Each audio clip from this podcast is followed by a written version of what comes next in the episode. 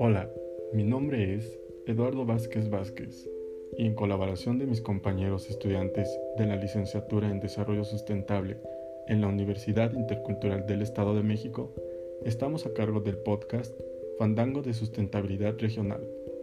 Es un podcast en donde encontrarás trabajos de investigación encaminados al desarrollo sustentable, conocimiento tradicional y conservación.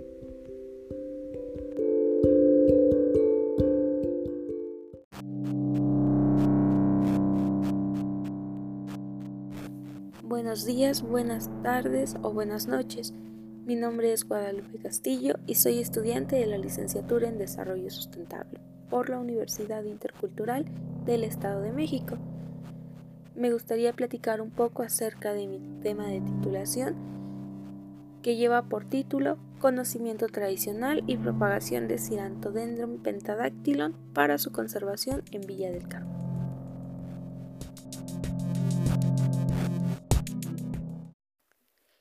El conjunto formado por México y los países centroamericanos conforma una de las regiones bioculturalmente más ricas del mundo. Esto quiere decir que cada especie de planta, grupo de animal, tipo de suelo, paisaje, montaña o manantial de esta región casi siempre tiene un correspondiente cultural. Si bien sabemos que México tiene una amplia diversidad biológica, también tiene una amplia diversidad cultural, eh, está dentro de un selecto grupo donde están Indonesia, India, Australia, México, Zaire y Brasil. Estos países con una alta diversidad en estos dos aspectos, tanto biológico como cultural, y a esto se le llama axioma biocultural. Un ejemplo de este axioma son las plantas medicinales.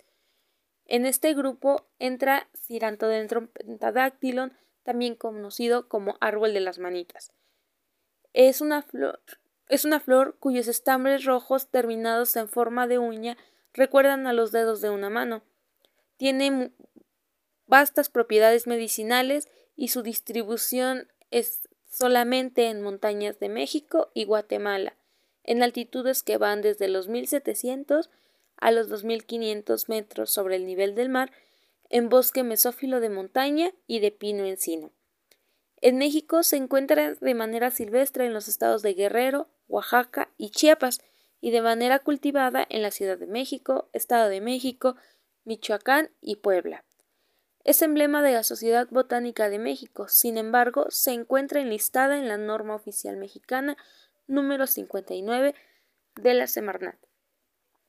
Existen muy pocos estudios asociados al árbol de la manita, sin embargo, hay algunos.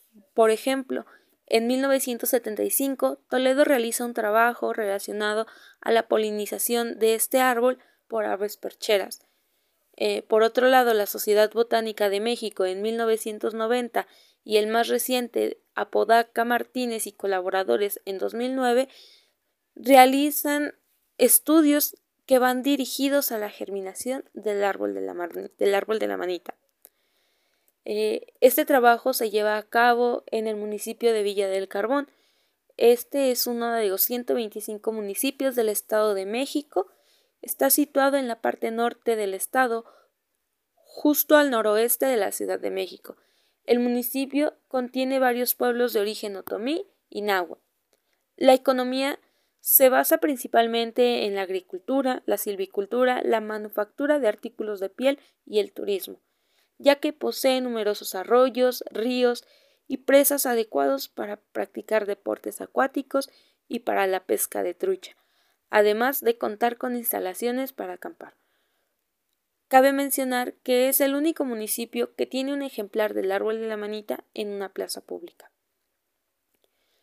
La pregunta que, que me genero durante este trabajo es la siguiente. ¿Cuál es el conocimiento tradicional asociado a Cirantodendron pentadactylon que resguardan los habitantes de Villa del Carbón? ¿Se podrá establecer un protocolo de propagación sexual de Cirantodendron pentadactylon para su conservación? Para poder dar solución a estas preguntas, cuento con dos objetivos generales. Sistematizar el conocimiento tradicional asociado a Cirantodendron pentadactylon que resguardan los habitantes de Villa del Carbón y propagar Sirantodendron pentadactylum de forma sexual para su conservación. Claro que para lograr esta meta plantea algunos objetivos específicos. Son los siguientes. Sistematizar el conocimiento tradicional asociado a Sirantodendron pentadactylum, obtener y caracterizar material biológico, realizar pruebas de germinación, evaluar la germinación de las semillas y la sobrevivencia de para poder dar solución a estas interrogantes y, por supuesto, el cumplimiento de los objetivos, fue necesario establecer una metodología. Esta se dividió en dos grandes rubros, una para el conocimiento tradicional y el otro la propagación sexual. Dentro del conocimiento tradicional consistía en determinar informantes clave, posteriormente realizar o elaborar una entrevista semiestructurada, seguido de esto la aplicación de la entrevista y por último la sintetización de la información obtenida. Para la propagación sexual fue necesario realizar una serie de pasos. Primero fue una revisión exhaustiva de literatura asociada al árbol de la manita para conocer su fenología, su distribución y demás aspectos que son importantes cuando se desea trabajar con una especie. Seguido de esto, como mencionaba en un inicio, Villa del Carbón es el único municipio que cuenta con un ejemplar en una plaza pública. Entonces fue necesario hacer la gestión ante las autoridades pertinentes para poder trabajar con el ejemplar. Una vez obtenido esto, eh, ya basado en la literatura, fue necesario coordinarse con el Departamento de Ecología para la recolecta de frutos. Eh, se hicieron en total tres recolectas. Eh, de, entre cada recolecta fue necesario esperar un plazo para que las semillas maduraran y después comenzar con el proceso de escarificación de las semillas todo basado en la literatura. Una vez obtenidas las semillas, con la maduración pertinente, se procedió a un tratamiento en frío durante tres meses. Cuando este plazo fue cumplido, fue necesaria una estratificación de manera física. Después de esto, una ruptura de la latencia con frío.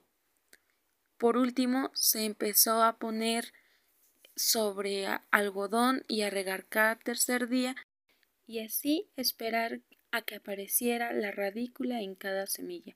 Esto para registrar primeros resultados. Como las recolectas fueron en tiempos diferentes, las semillas van con procesos diferentes. Entonces, con la primera recolecta se aprovechó para hacer una vista preliminar de cómo se tendría que establecer la metodología para a partir de ahí plantearla en las siguientes recolectas. Eh, actualmente eh, pudimos notar que sí es necesario el tratamiento en frío, tanto como la escarificación de manera física. Entonces aún no se termina el trabajo, estamos todavía registrando los datos, pero eh, se pretende que una vez obtenidas las plántulas con el sustrato adecuado se haga una evaluación de la supervivencia a seis meses. Claro, aún el camino no está terminado, aún falta la recopilación del conocimiento tradicional. Desafortunadamente estamos pasando por procesos y momentos eh, socialmente complicados, entonces eso es lo que ha detenido un poco el trabajo, pero en las cuestiones prácticas y siempre manteniendo la sana distancia y las medidas de sanidad es como se ha estado trabajando hasta el momento.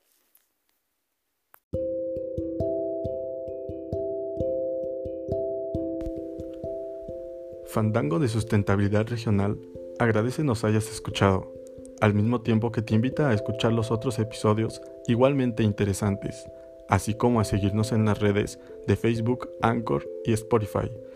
No te pierdas de un solo episodio. Escucha, disfruta y comparte. Hasta la próxima.